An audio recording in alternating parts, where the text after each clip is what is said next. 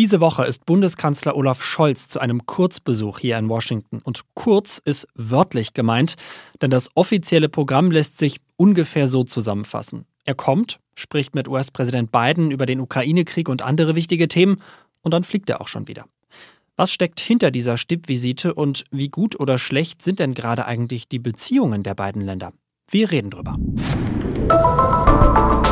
Die Korrespondenten. Reporterleben in Washington. Der Amerika-Podcast von NDR Info.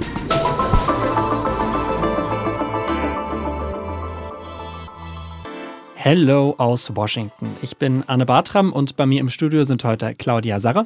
Hallo. Und Sebastian Hesse. Hallo. Und in der Technik feiert Marius Gösel seine Premiere. Hallo. Hallo. Für einen Tag ist Olaf Scholz diese Woche hier in Washington. Es ist sein erster Besuch seit dem russischen Großangriff auf die Ukraine letztes Jahr. Scholz war wenige Wochen vorher in Washington. Damals ging es noch darum, ob und wie der große Krieg verhindert werden kann. Und es gab Diskussionen über die Nordsee-Pipeline Nord Stream 2. Jetzt, nach etwas mehr als einem Jahr, ist der große Krieg in der Ukraine Realität und die Pipeline gesprengt. Sebastian, worum wird es denn dieses Mal gehen? Ja, das dominante Thema ist natürlich der Ukraine-Krieg, gar keine Frage. Sicherlich auch nochmal der Panzerstreit, den es gegeben hat zwischen den USA und Deutschland, sofern man ihn als Streit bezeichnen kann. Da sind ja die Interpretationen durchaus unterschiedlich, jedenfalls auf beiden Seiten des Atlantiks. Und dann gibt es natürlich noch ein paar andere schwergewichtige Themen. China wird sicherlich eine Rolle spielen und auch der Inflation Reduction Act, also das Inflationssenkungsgesetz. Das heißt nur so, weil man es umbenannt hat. Eigentlich ist es ein Klima- und Sozialpaket mit einer Menge Wirtschaftshilfen für amerikanische Unternehmen, die den Europäern Europäern, wie wir wissen, nicht passen. Und dazu wird sicherlich Scholz auch noch was zu sagen haben. Also jede Menge Themen auf jeden Fall auf der Agenda. Wir gucken zuerst mal darauf, wie eigentlich das Verhältnis zwischen unseren beiden Ländern im Moment ist. Ich habe dafür mal ein paar Leute hier in Washington, im, äh, in Georgetown gefragt, wie sie denn aktuell das Verhältnis bewerten. Ich denke, die Beziehung zu Deutschland ist immer noch gut. Es bilden sich Spannungen wegen des Ukraine-Krieges, aber ich denke, damit können wir umgehen. Wir hatten eine lange Geschichte guter Beziehungen. Es gibt ein Grundvertrauen, das uns helfen wird, die Probleme zu überwinden underlying trust that's going to allow us to work through it as, as uh, time goes forward. Im Moment gibt es Spannungen wegen des Ukraine-Krieges und weil die USA sich mehr Unterstützung von europäischen Ländern wünschen würden, eben auch von Deutschland. Ich glaube, das belastet unsere Beziehungen etwas. I think it is straining our relations slightly. I know there are es gibt Unterschiede. Uh, ich weiß, der Inflation Reduction Act hat Deutschland und andere europäische Länder mit der Vorgabe, amerikanisch zu kaufen, aufgebracht. Aber ich denke, grundsätzlich sind unsere Beziehungen stark. Deutschland und das Vereinigte Königreich sind unsere wichtigsten Partner. Klingt ja erstmal schon ziemlich positiv, ne? Also so ein paar Spannungen gibt es, aber grundsätzlich großes Vertrauen. Claudia, spiegelt das auch so das wieder, was du erlebst, wenn du hier mit den Amerikanern sprichst?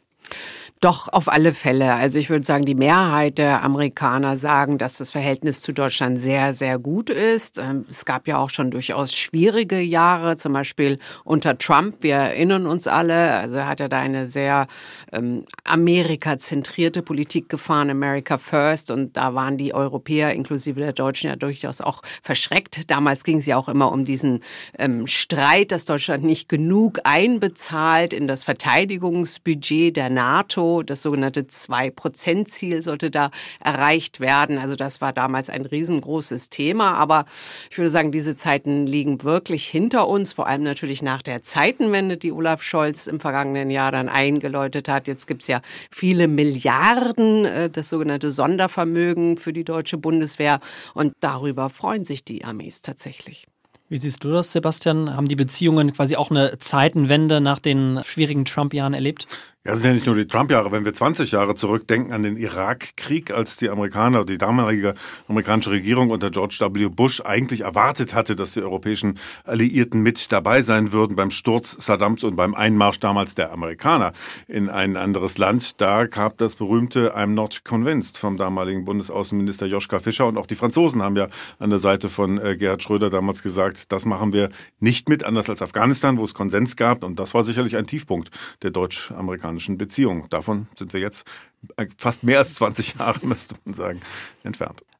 Spiegelt auch mein Eindruck wieder, wenn ich hier mit Menschen rede, dass auf der zwischenmenschlichen Ebene vor allem so die ähm, Deutschland doch auch sehr, äh, immer noch sehr geachtet ist, auf jeden Fall. Gehen wir mal auf die persönlich politische Ebene, äh, gucken auf das Verhältnis von Scholz und Biden. Du, Sebastian, hast da ja auch mit Experten hier gesprochen, unter anderem Jeffrey Radke, der ist der Präsident des Instituts für Deutschlandstudien an der Johns Hopkins Universität hier in Washington. Und der, finde ich, hat für mich so ein bisschen eine Ver äh, Erklärung gebracht, die mich, äh, die mich verwundert hat, ähm, warum Scholz hier doch eigentlich ganz gut ankommt. Er erlebt ihn nämlich als Erklärer. Insofern ist der Versuch äh, von Olaf Scholz, neue Brücken zu bauen und äh, direkt äh, im Gespräch äh, mit amerikanischen Verantwortungsträgerinnen und Trägern die deutsche Sicht äh, zu erklären, ein ganz wichtiges Unternehmen. Und das tut den Beziehungen zwischen USA und Deutschland sehr gut, weil es immer wieder äh, Leute gibt, die diese Verbindungen in Frage stellen. Äh, nicht nur von dem ehemaligen Präsidenten Donald Trump, aber von manchen seiner Befürworter äh, im Senat und Repräsentantenhaus. So, das hat mich jetzt ein bisschen verwirrt. Ich bin jetzt noch nicht so lange hier, kennt Scholz also erst der deutschen Perspektive und ich sag mal so, er ist jetzt ja nicht als der allergrößte leidenschaftliche Erklärer seiner Politik bekannt. Kannst du das einordnen, Sebastian? Also Radke kam gerade zurück von der Münchner Sicherheitskonferenz, hatte dort Scholz auch erlebt, auch im Gespräch mit den amerikanischen Delegationsvertretern und hat gesagt, so sehr er Parallelen sieht zwischen Merkel und Scholz von der Mentalität her, also Entscheidungen erstmal reifen lassen, nicht über, äh, überstürzen, äh, möglichst viele Leute mitnehmen, nehmen wollen, sich auch gleichzeitig dem Vorwurf auszusetzen, man zaudere und man sitze Probleme aus. Also da sah er starke Parallelen. Aber er sah Scholz als interessanterweise den besseren Kommunikator, weil Scholz von Anfang an nicht nur auf der obersten Regierungsebene, wie jetzt bei der Begegnung mit Biden, den Kontakt zur, äh, nach Washington gesucht hatte, sondern eben auch bei vielen, vielen Abgeordneten, auch gerade bei Abgeordneten eben aus, eher aus dem Trump-Lager, aus dem rechten Lager der Republikaner, die insofern Deutschland skeptisch waren, wie ihr Idol Trump auch, weil sie Deutschland vorwerfen, man habe Bündnisverpflichtungen vernachlässigt, man drücke sich um mehr Verantwortung und äh, ähnliche Vorwürfe. Da sei der Scholz-Weg, so Radkes Beobachtungen, doch eher im direkten Gespräch für Vertrauen zu sorgen, auch Politik zu erklären. Gucken wir mal, wenn die beiden jetzt in die Gespräche gehen, was sind denn so Themen, wo Sie ja relativ einfach Gemeinsamkeiten finden können? Also wo gibt es durchaus Gemeinsamkeiten zwischen den Positionen der deutschen und der US-Regierung und wo liegen so ein bisschen die Knackpunkte, Claudia? Naja, Gemeinsamkeiten liegen auf der Hand. Ne? Das, da sind wir wieder beim Ukraine-Krieg. Darüber wird seit über einem Jahr, muss man jetzt schon sagen, ähm, geredet. Ähm, ich war ja im vergangenen Jahr beim G7-Gipfel als Scholz der Gastgeber war auf Schloss Elmau. Diese Bilder gingen ja um die Welt und die werde ich persönlich auch nie vergessen, wie er sich da äh, geriert hat und dann Präsident Biden natürlich als seinen wichtigsten Gast eigentlich empfangen hat als Schlossherr. Also das war auch symbolhaft äh, in gewisser Weise, finde ich. Und da hat man schon so gemerkt, dass die Chemie zwischen den beiden stimmt und sie sich ja vielleicht sogar vom Typ her sogar ein bisschen ähnlich sind, wobei da gibt es unterschiedliche Meinungen darüber. Aber ähm, also sie schwimmen auf der gleichen Welle. Auf jeden Fall, das würde ich sagen, auch im Punkto Ukraine-Krieg. Man ist sich einig, dass man weiter unterstützt, eben so lange, wie es nötig ist. Es wird ja von beiden Seiten immer wieder ähm, bekräftigt und das glaube ich auch, dass sie da nicht so weit auseinander liegen. Knackpunkte sind zum Beispiel der von Sebastian bereits angesprochene Inflation Reduction Act. Also da gibt es sicherlich ähm, Differenzen, einfach weil die Europäer und die Deutschen sich da sehr benachteiligt fühlen und auch wieder denken, oh, jetzt fangen die USA wieder an mit ihrer America First Politik, indem sie eben in den USA hergestellte Produkte also ganz klar bevorzugen. Und das sehen natürlich zum Beispiel deutsche Autohersteller Hersteller als großen Nachteil für sich hier auf dem so wichtigen US-Markt, wenn sie dann wenn sie versuchen, hier ihre Autos zu verkaufen, eben keine Steuervorteile für die Käufer oder so ähm, haben werden. Aber auch da hat Scholz und auch Habeck, der ja auch zuletzt hier in Washington war, immer wieder eigentlich gesagt, nee, da finden wir schon Lösungen, da wird es Kompromisse geben, da werden wir vielleicht Sonderregeln aushandeln für die Deutschen. Also ich würde sagen, selbst bei Problemen ist man wirklich von beiden Seiten bemüht, zueinander zu finden und es nicht auf einen Handelsstreit zum Beispiel ähm, ankommen zu lassen. Du hast gerade schon gesagt, du siehst auch so gewisse Ähnlichkeiten äh, zwischen Scholz und äh, Biden in den, in den Persönlichkeiten. Finde ich interessant. Genau darüber hast du, Sebastian, auch gesprochen mit Jackson Janes. Er ist vom German Marshall Fund hier und ähm, der sieht das nämlich ganz genauso in gewisser Weise, weil sie ähnliche Probleme haben. Ich meine, der Biden ist gewählt in 20 mit einer polarisierten Gesellschaft vor sich und war gewählt als Brückenbauer. Und insofern war er auch etwas vorsichtig, auch gegenüber Ukraine. Und insofern war eine gewisse Ähnlichkeit da. Sebastian, siehst du die Parallelen auch? Also diese politischen Parallelen sehe ich schon auch, weil Scholz ist ja jemand, der auch etwas eigentlich ganz Unmögliches machen musste in Deutschland, nämlich die FDP und die Grünen an einen Tisch bringen. Also diesen gigantischen Brückenschlag, das kennen jetzt Amerikaner nicht, die mit Koalitionsregierungen nicht vertraut sind, aber jetzt äh, für deutsche Verhältnisse jetzt zwischen Lindner und Habeck, um es mal zu personalisieren, ausgleichen zu müssen, ist sicherlich äh, Tag für Tag eine neue Herausforderung und bedarf eines gewissen Typus, der in der Lage ist, da also auch nicht aus der Haut zu fahren, wenn es dann mal irgendwie spannungsgeladen wird. Und da würde ich eher so diese Parallele sehen. Und auch diese Beobachtung stimmt ja. In Deutschland wird ja oft äh, vor allen Dingen von äh, denjenigen, die jetzt äh, mehr Diplomatie fordern gegenüber Russland, ohne ein Rezept zu haben, wie man das denn anstellen könnte, wird ja oft unterstellt, die Amerikaner seien so eine Art kriegslüsternde, treibende Kraft hier gewesen. Und das ist ja das genaue Gegenteil der Fall. Denn es gibt ja, die Amerikaner haben ja alles versucht im Vorfeld äh, zu, erstens zu warnen, rechtzeitig zu warnen, dass ein russischer Einmarsch in der Ukraine vorbereitet wird durch diese Truppenaufmärsche an der Grenze damals und dann eben auf dem diplomatischen Weg mit immer wieder Gesprächen und Gesprächen und Gesprächen zu versuchen, das irgendwie zu verhindern. Und das geht mit beiden nach Hause, der eben jemand ist, der aufgrund seiner langjährigen Erfahrung eher auf Gespräch setzt, eher auf Aussöhnung setzt. Und da würde ich auch tatsächlich eine Parallele zwischen beiden sehen und irgendwie ein ganz gutes Team auch in dieser Ukraine-Frage. Deshalb glaube ich auch, dass dieser Panzerstreit sehr viel äh, heißer, äh, also weniger heiß gegessen werden muss, als er, als er gekocht wurde ursprünglich. Denn ich glaube, dass auch in der beiden Regierung ein großes Verständnis dafür herrscht, dass der Bundeskanzler seiner Partei mit der pazifistischen Tradition schon eine Menge zumutet mit dieser Zeitenwende, auch mit dem Geld. Ne? Das ist ja wenige Jahre her, da haben sich SPD-Kanzlerkandidaten bei Parteitagen dafür beklatschen lassen, dass sie gesagt haben, zwei Prozent NATO-Ziel, seid ihr bekloppt, wir stecken das Geld in die Sozialhaushalte und ganz bestimmt nicht für Aufrüstung, weil wir gegen Aufrüstung sind. Ne? Mhm. Also das muss man ja sehen, was der Scholz da auch geleistet hat. Und ich glaube, das sieht man auch hier in Washington. Und beide sind natürlich auf ihre Art auch so ein bisschen dröge, sag ich mal. Also Olaf Scholz ja auf jeden Fall, echter ja, der Hamburger. ist naturdröge und der beiden ist ein bisschen altersdröge. Ja, altersdröge. Danke, dass du es gesagt hast. Genau. Oder sagen wir mal weniger charismatisch, wobei der beiden natürlich schon auch emotional sein kann und sehr volksnah, wie wir ja alle wissen und ständig auf alle Leute zugeht und mit jedem reden will. Also das macht der, der Scholz ja eher weniger. Ne? Aber ja doch, also ich finde, wenn man jetzt Biden und Scholz vergleicht und Obama und Scholz zum Beispiel, also da sind die beiden beiden sich natürlich schon sehr viel näher. Gut, das ist aber, glaube ich, so das, das größte Extrem, was du unter dem Bereich finden kannst. Das, ja. das definitiv. Du hast, Sebastian, eben schon den, den Panzerstreit äh, angesprochen, beziehungsweise du bist ja der Meinung, äh, war alles gar nicht so, so schlimm, wie man das manchmal irgendwie in den, äh, bei uns auch in den Medien äh, nachlesen oder sehen konnte. Man hatte aber zwischendurch ja schon den Eindruck, dass es da so gewisse Unstimmigkeiten gab. Ne? Also, dass es erst ja irgendwie hieß, äh, von, von, deutscher Sicht, ne, wir machen das, wir wollen das unbedingt gemeinsam machen. wir haben aber die Amerikaner nicht unter Druck gesetzt.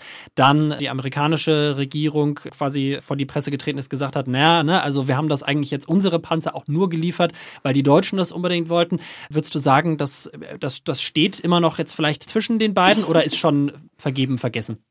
Ja, wenn es diesen Streit überhaupt in dieser Form gegeben hat, ich meine, das sind sehr ganz normale Gespräche und Verhandlungen, die zwischen Regierungen geführt werden müssen, dass die Deutschen die Position vertreten haben, wenn wir jetzt alleine diese Hightech-Panzer liefern, dann sind wir sozusagen isoliert in dieser Gemeinschaft gegen Putin. Dann können uns die Russen auch mehr, zumindest verbal, ins Visier nehmen und sagen, die obersten Kriegstreiber im Moment sind die Deutschen, weil die liefern gerade die möglicherweise das kriegsentscheidende Gerät. Wir würden diese Last gerne auf mehrere Schultern verteilen, rein psychologisch. Und was und der Zwist ist ja eigentlich entstanden, dass eine militärische Logik, die da sagte, wir brauchen diese Leopardenpanzer, aber können diese Abrams gar nicht gebrauchen im, im, im tagtäglichen Einsatz, einer politischen Logik gegenüberstand, die da besagte, äh, je mehr Schultern diese Last tragen, desto weniger kann jemand rausgepickt werden, sozusagen, als, als das der Sündenbock von außen. Und ich glaube, mit dieser Argumentation hat äh, zumindest die beiden Regierungen sich auch überzeugen lassen hier. Und das ist dann nachher in der, in der Wortwahl Unterschiede gab, dass die Bundesregierung in Gestalt des Regierungssprechers sagt, es gab kein Jungtim. Ja, mein Gott, das sind so kleine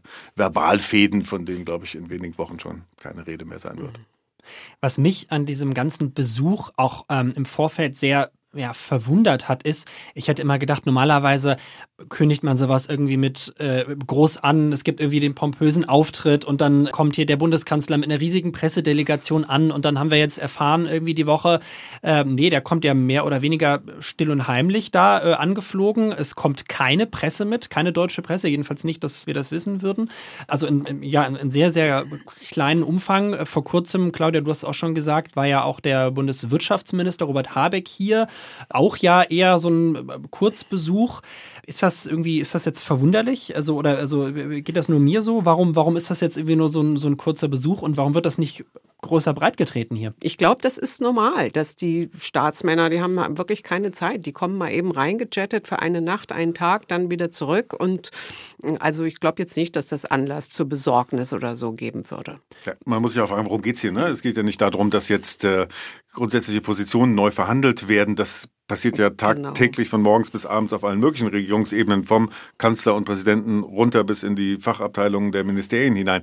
Worum es geht, ist natürlich Bilder, ist der Eindruck. Ja, man mhm. Äh, eben jetzt gerade in diesen Kriegszeiten zu sagen, diese Allianz steht fest zusammen und auch die Deutschen und die Amerikaner stehen fest zusammen. Da gibt es kein Blatt Papier, das dazwischen passt in der Ukraine-Frage. Und das ist, glaube ich, die Hauptbotschaft, die von diesem Besuch ausgehen soll. Ja, und Biden bekräftigt auch immer wieder, wie wichtig das ist, sich von Face to Face sozusagen zu sehen und dass persönliche Beziehungen, wo man sich auch mal anfassen kann, äh, so viel wichtiger sind als jetzt eine Videokonferenz. Liegt auch auf der Hand. Hm. Äh, Thema Ukraine definitiv wird eine, eine sehr große Rolle spielen, spielt ja die ganze Zeit schon. Und wir haben in den letzten Wochen, finde ich, auch sehr oft über die ja, Unterschiede in beiden Positionen, ne? also Stichwort Panzerstreit, egal wie groß man ihn jetzt hängen will, geredet. Was ich interessant fand, ähm, Sebastian, du hast mit Jackson Janes vom German Marshall Fund gesprochen und der hat gesagt, dass in diesem traurigen Thema Ukraine-Krieg aber auch eine Chance äh, für die deutsch-amerikanischen Beziehungen stecken könnte. Ukraine überlebt. Ukraine ist dann Teil von Europa. Und zum Teil auch ähm, haben wir eine Absage erteilt an, an Herrn Putin. Wenn das klappt, dann ist es eine Stärkung, der, der, diese, diese Partnerschaft in the Partnership and Leadership. Das, dann sehe ich das bestätigt. Wie, wie, siehst du das, Sebastian? Ist das durchaus auch eine, eine Chance, das Ganze so, so, so, traurig und tragisch es ist, für bessere transatlantische Beziehungen zu sorgen? Ja, ja, und auf zwei Ebenen. Also es sind ja wenige Jahre erst, da haben die Amerikaner sogar ihre NATO-Mitgliedschaft in Gestalt von Donald Trump in Frage gestellt. Der hatte eine Quasselbude, ineffizient, keiner will bezahlen. Wir Amerikaner müssen hier die Hauptlast tragen, das sehen wir überhaupt nicht mehr ein. Und zwar, das war diese, diese Position, mit der er, und auch einer der Gründe, weshalb er gewählt wurde. Ne? Das wird ja oft so übersehen. Da denkt man immer, es ging immer nur um andere Geschichten wie ähm, seine Fanbasis und, und die Mauer nach Mexiko. Aber auch dieses I'm gonna end the endless wars, das war ja so ein, so ein, so ein Trumpes Idiom. Wir wollen jetzt hier nicht mehr die Weltpolizei spielen und uns aus internationalen Verpflichtungen eher zurückziehen. Das ist diese eine Ebene, dass es dem Biden ja sehr stark gelungen ist, die NATO wieder zusammenzubringen und dass er in Scholz auch jemanden sieht, der sozusagen auf dem europäischen Kontinent eine ähnliche Leistung erbracht hat, nämlich eben diese Länder zusammenzubringen. Es gibt aber noch eine Ebene und das ist die, dass ja auf beiden Seiten des Atlantiks so ein bisschen nach einem Jahr die Stimmung zu kippen scheint, aber aus unterschiedlichen Gründen. In Deutschland gibt es äh, eine Bewegung, die da sagt, wir können uns nicht mehr damit abfinden, dass hier nur weiter gerüstet, gerüstet, gerüstet wird und keine Exit-Strategie da ist. Das führt nur zu weiterer Eskalation, aber Diplomatie ist im Grunde genommen etwas, was äh, die Staatenlenker längst abgeschrieben haben. Ob das nun stimmt oder nicht, sei mal dahingestellt. Aber das ist so eine Art äh, Unwillen, der von der Straße kommt, mit dem Scholz zu tun hat, dass er die Leute mitnehmen muss. Der Biden hat ein ganz anderes Problem. Der hat nämlich die Republikaner und eine stärker gewordene Opposition, eine Mehrheit im Repräsentantenhaus im Nacken, wo immer bohrender gefragt wird, müssen wir überhaupt diese vielen Gelder da reinstecken? Stecken wir diese Milliarden nicht lieber in irgendetwas hier bei uns in Amerika? Jetzt ist immer dieses Beispiel East Palestine das ist dieser tragische Zugunfall gewesen, wo Chemikalien ausgetreten sind und der Biden hatte keine Zeit zu kommen, sondern er hat sich lieber um die Ukraine gekümmert. Ukraine Joe haben sie ihn da genannt. Also der hat da an der anderen Front noch zu kämpfen. Und das eint sie so ein bisschen auch, wenn dieses Projekt jetzt sozusagen verloren geht, ist das nicht nur von internationaler Bedeutung, sondern schwächt beide auch ganz eminent innenpolitisch. Wir werden das auf jeden Fall weiter beobachten, wie das Verhältnis äh, zwischen Deutschland und den USA sich weiterentwickelt und kommen jetzt nochmal zu einem ganz anderen Thema. Und zwar hat das äh, etwas mit äh, Umwelt zu tun. Claudia, du warst vor kurzem auf einer Reise und zwar beim Great Salt Lake im Bundesstaat Utah. Und der hat mit einigen Problemen zu kämpfen, schon seit längerem. Jetzt erstmal, wir sind ja deutsche Journalisten, für uns gibt es, um das Ausmaß vorzustellen, für uns gibt es ja nur nur zwei Maßeinheiten. Es gibt äh, Fußballfelder und äh, Saarlands. Über wie viele Saarlands reden wir hier? Saarlands, ist das überhaupt der richtige Plural? Wie, wie, über wie Saarländer. Genau. Nein, ja. also der, die da wohnen. Ja, genau, genau. Deswegen. wie, wie, oft passt dieser See in das Saarland? Sagen wir es so. Genau. Nein, das Saarland in den See. Okay. Oder so, ja, genau. ja, also um es kurz zu machen, der Great Salt Lake ist riesig. Zweimal so groß wie das Saarland. Also gigantomanisch. Und das habe ich auch selber so gefühlt, als ich dort vor Ort war. Das Traurige jetzt an dieser Entwicklung dort, wir wissen ja alle, der Westen der USA ist unglaublich trocken. Es herrscht dort eine Megadürre seit über 20 Jahren.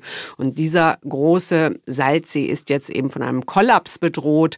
Viele Wissenschaftler sagen jetzt, die ja gerade eine neue Studie gemacht haben, dass er in den nächsten fünf Jahren schon austrocknen könnte. Und das wäre natürlich für das Ökosystem dort und auch für die Menschen also unglaublich schlimm.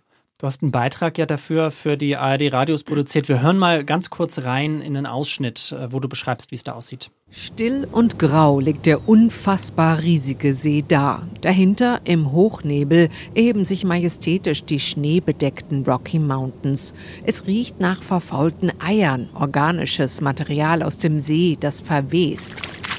Um die Wasserkante zu erreichen, muss man mehrere hundert Meter durch matschiges, teilweise schneebedecktes Watt marschieren. Denn der große Salzsee wird immer kleiner. Klingt auf jeden Fall nicht nach dem besten Touristenziel, äh, aktuell vor allem vom Geruch her. Aber ich sag mal, wir hören ja immer wieder, du hast es schon gesagt, gerade im Westen der USA von, von Trockenheit, von Dürre. Warum ist das ähm, gerade in diesem Fall aber so ein, so ein wirklich großes Problem, was uns auch hier in Washington einige Meilen entfernt angeht? Ja, es gibt eigentlich mehrere Probleme. Wenn so ein Ökosystem kollabiert, bedeutet das natürlich, dass ähm, vor allem Tiere und Natur darunter zu leiden haben. Also wenn der See wirklich austrocknet, dann gibt es dort bestimmte Insekten nicht mehr und das bedeutet, dass Millionen an Vögeln sterben würden. Zugvögel vor allem, die gerade von Kanada, vom Norden der USA nach Südamerika ziehen. Also die landen dort regelmäßig äh, am Great Salt Lake und äh, die würden keine Nahrung mehr mehr finden. Also das wäre äh, wirklich auch dramatisch. Und natürlich auch andere Tiere, die sozusagen sich da im See ansiedeln, zum Beispiel so eine Shrimp-Art, die da nur in, in diesem Brackwasser gedeiht. Und für die Menschen ist es aber auch gleichermaßen schlimm, denn durch diese Austrocknen, Austrocknung des Sees werden giftige Schadstoffe freigesetzt. Also muss man sich vorstellen, der See fällt trocken. Über die Jahre haben sich da unglaublich viele Schadstoffe, Chemikalien, zum Teil toxische Substanzen auf dem Seeboden abgesetzt. Dann kommt, gibt es Stürme, Wind und so weiter und die verwirbeln diesen toxischen Staub bis hin nach Salt Lake City und Menschen atmen das ein und eben solche, die zum Beispiel Asthma haben oder ältere Menschen, sind tatsächlich extrem gefährdet und deswegen sind die Behörden natürlich jetzt alarmiert und, und, und versuchen diese Austrocknung dieses gigantomanischen Sees da eben aufzuhalten. Einer der Gründe ist ja wahrscheinlich wenig überraschend der Klimawandel, aber tatsächlich nicht nur. Du hast auch mit einem Wissenschaftler gesprochen, der ähm, sich mit diesem See beschäftigt und der hat dir das hier gesagt. Der Klimawandel hat den Puffer verkleinert. Mit steigenden Temperaturen nimmt die Verdunstung zu und der See trocknet schneller aus. Aber der primäre Grund ist der zu hohe Wasserverbrauch im Wassereinzugsgebiet. Gibt es denn da auch irgendwie Pläne? Soll da irgendwas gegen getan werden? Wie sieht das aus? Ja, wir wissen ja alle, dass die Amerikaner gerne sehr viel Energie verbrauchen, inklusive Wasser. Und komischerweise wird in diesen Bundesstaaten im Westen vor allem äh, sehr wasserintensive Crops, nennt sich das, also Anpflanzungen auf Deutsch, ähm, werden angebaut. Also Landwirtschaft ist sehr wasserintensiv, hat sich so entwickelt historisch offensichtlich. Zum Beispiel wird da vor allem Alfalfa angebaut und Heu, also Viehfutter für Kühe, für Rinder, weil das eben ein sehr lukrativer Geschäftsbereich ist. Und die Bauern dort müssen jetzt eben umdenken. Sie können einfach nicht mehr so viel gigantische Mengen an Wasser für ihr Alfalfa verbrauchen, wenn auf der anderen Seite da dieser Great Salt Lake droht auszutrocknen. Also da versuchen die Behörden jetzt alles Mögliche, vor allem die Farmer umzustimmen. 80 Prozent des Wasserverbrauchs kommt wirklich aus der Landwirtschaft.